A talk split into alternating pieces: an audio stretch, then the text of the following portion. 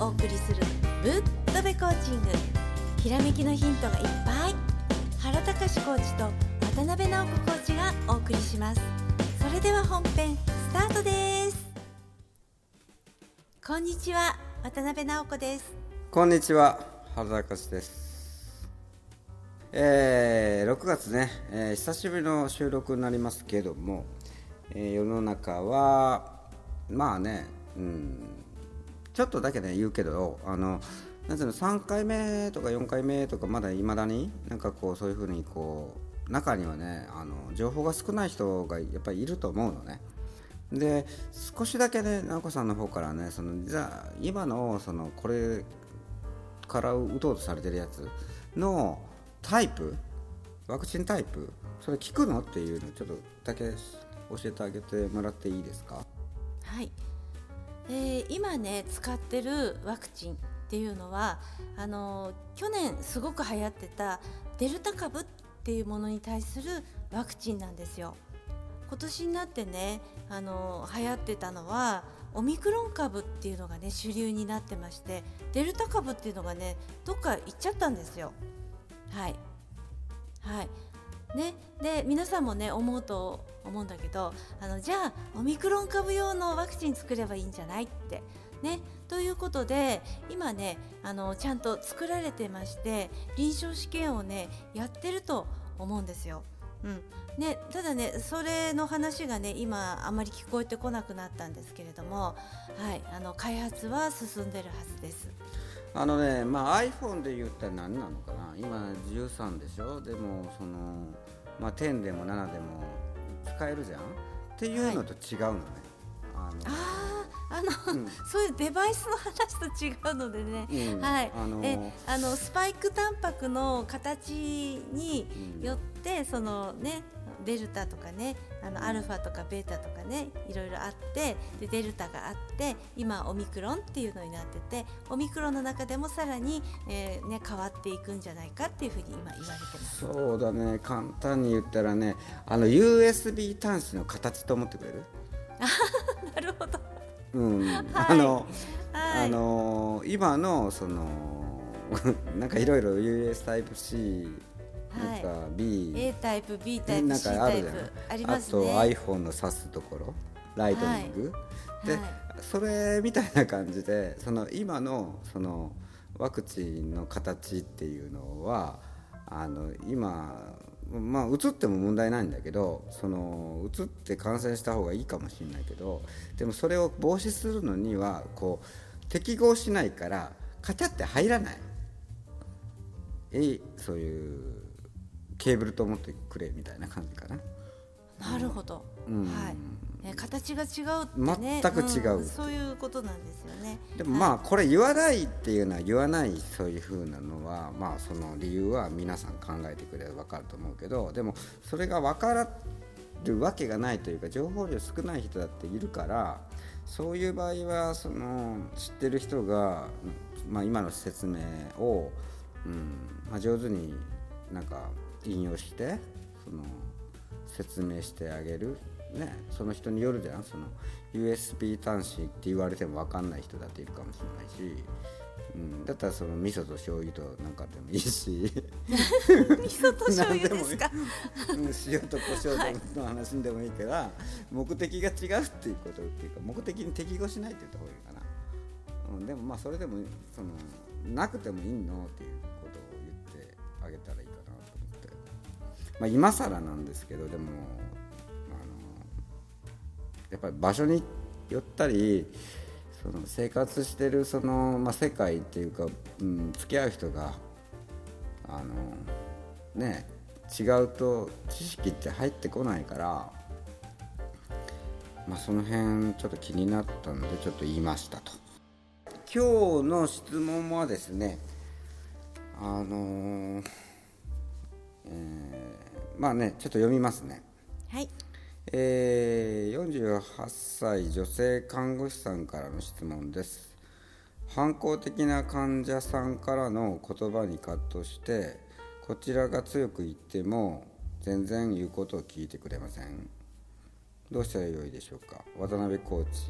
教えてください。ね。はい。えー同じねそのいう医療従事者関係のそのねまあそうね患者さん、うん、とまあそのまつわる、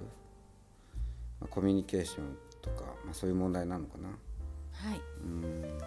はい、え、えーとちょっとね具体的なシチュエーションはわからないんですけれども、はい、例えばねあの患者さんに対してこう生活習慣のことをね指導しようと思ってね言ってるうんシチュエーションだったとしますよねそうすると「嫌だ」とかねあの「そんなんできない」とかって言ってでそれに対してカッとしてしまって。であの何か強強めの言葉でねあの言うこと聞いてもらおうとしてっていうそういう状況だと思うんですよ。ね反撃するミサイル防衛みたいな感じ？ああそうですねそうですね。はいあの反撃に出たぞみたいな感じなんですけれどもはいあの力対力みたいな感じで。あのねでそこでねちょっとね思い出していただきたいんですけれどもあの怒りっていうのはねこう扁桃体優位になってるところなんですよ、ね、そういう状況なの。ワニさんのバクバクみたいなね、うん、ワニがこう餌食べに行くバクバクみたいなね。あるいはあの何か怖いものがあってキャーみたいなクマ出てきてキャーみたいな。そういうあの扁桃体が優位になってる。脳のね扁桃体が優位になってる状況がねの一つが怒りなわけなんですよ。はい、で、ええ。今のでさあの、なんていうのちょっと話ずれるけどそはい。のなんか、まああの今のニュース見てるとその日本の軍事のこととかもあるしその近憲法9条改正だとかって、まあ、やたら言うけどでも、はい。それも同じような扁桃体でそのなんていうのウクライナの戦争のものを見てそれを題材にしてなんかそういうふうなその世論のそういう方向に持っていってるようにまあ見えるよねっていうまあ雑談だけどね続けようかね。はい、え えーそしてねあの人間の心っていうのはね、あのーそう認知科学が進んでもあのまだね解明されてないところはいっぱいあるんですよ。うん。ね、であのどういう仕組みなのって知りたくて、ね、研究は進んでるんですけれども。でも経験的にね分かってることっていうのがありまして、はい、怒りっていうのはね9秒で収まるんですよ。はい、あのカーッとした時にねちょっとねご自身で、ね、何秒かかってるっていうことで123ってね数えてみてください。であの時間が経つとねシューって収まってくる時間があるんですよ。はい、それに何秒かかったかなってカウントしてみるといいと思うんですよね。はい、ねそうすると抽象度が上がっててで怒ってる自分を客観的に見つめてる状況になってるわけですよ。はい、でそういうのをね繰り返しているうちにあ本当に自分は何秒で怒りが収まるんだなってそういうのが分かってくるんですよね。うん、そうすると、はい、あの怒りが収まってから何かを言おうとか、ね、あの何か他の方法が出てくるに決まってるとかねそういうふうな方向になっていくと思うんですよ。うん、トットベコーチング的なあの脳の機能のそういうふうな話からねあの言えば、そのまあ、えー抽象度を元に戻すっていうか、維持をする、ねえー IQ を維持をする。そう維持するんですよね。ね。それ以上落とさない、それ以上落とさないね、で今のその、ね、質問者の方のものっていうのは、えー、直子さんねあのいろいろこれ応用聞くよね。はい。びっくり。アクシデントでびっくりとかね。はい。ね。えーなんかあるじゃん。それと、えーカットする。ね。えー子供にカットする主人にカットする彼女にカットする。先生にカットする。うーん警察官にカットするとかね。いろいろ カットすることが世の中に、うん、あと、うん、いろんなニュース見てカットするっていうのもありますよね。はい、うん、なんかカットなんかあのファイティングモード、えー、扁桃体モードになりそうなあの、まあ事件がねあの起きるわねこれ最近、特に梅雨うんジメジメするし、はあのなんかモヤモヤするしね。あのいいなんかトレーニング月間になったよねこれね。そうですね、うんうん、で今ね特にね皆さんも感じてる通りいろんなニュースとかねいろんな情報が溢れててどれが本当でどれが嘘かわからない状態。でなんとなくねイライラするようなそういう風にねなってきてるんですよ。はい、ですからそういう状況をね自分で客観的に見てそっちに持っていかれない、うん、IQ を下げられない、はい、自分で抽象度を上げていって IQ を維持するあるいは IQ を上げていく。例えばねあのこのねあの相談者の方のケースでもねあのこっちから強く言って相手のことを言うこと聞かせたいっていうのはねコーチング的に言うとですねあの変えるのは相手じゃなくて変わるのは自分なんですよ。うん。ね、であのその患者さんだってあの元気になりたくて健康になりたくて来てるわけだし、ね、あのご自身も何かこういう、ね、指導をすることで良くなってもらいたいっていうものがあるんですからそれぞれのゴールうん、ゴールをちゃんとこうあの見つめることができるようになるためにはあのカットしてる状態からそれが収まって IQ が上がった状態、うん、それになっていくとその患者さんのゴールと自分自身のゴール医療者としてのゴールが、ね、もっと抽象度の高いところでこう共通点が見えてくると思うんですよね。はい、そっからね始まると思うんですよ。うんまあ今回のね質問者のそのカットするのは9秒待てね、はいえー皆さんこの放送を聞いた方はね9回呼吸するかするでもいいかもわかんないけど9秒待てと、はい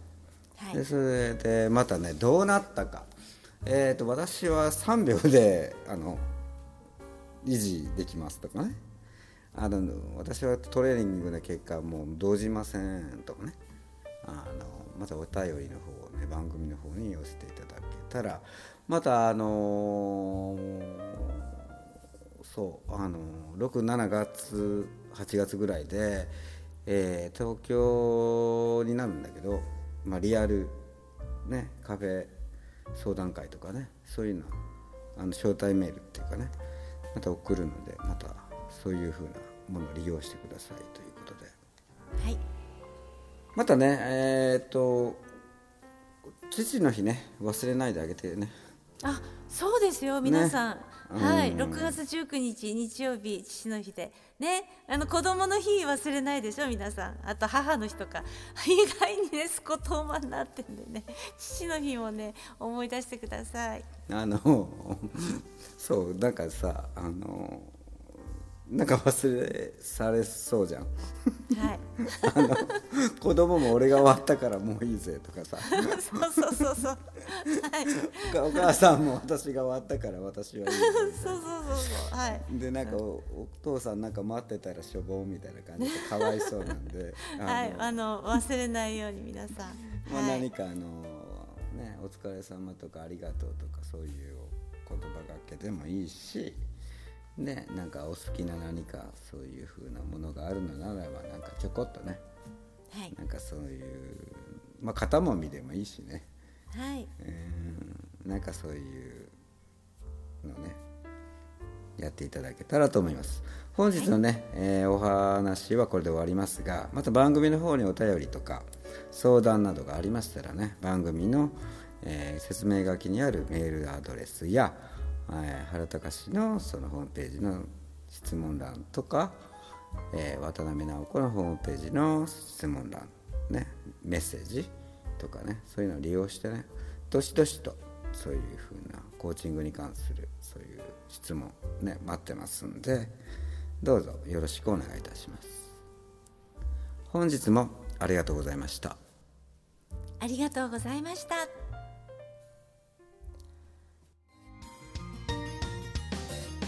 浜別式コーチング認定コーチ2人がお送りす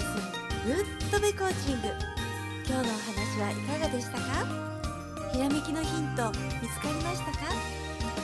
質問のある方は説明書きにあるメールアドレスにどうぞ。では次回もお楽しみに。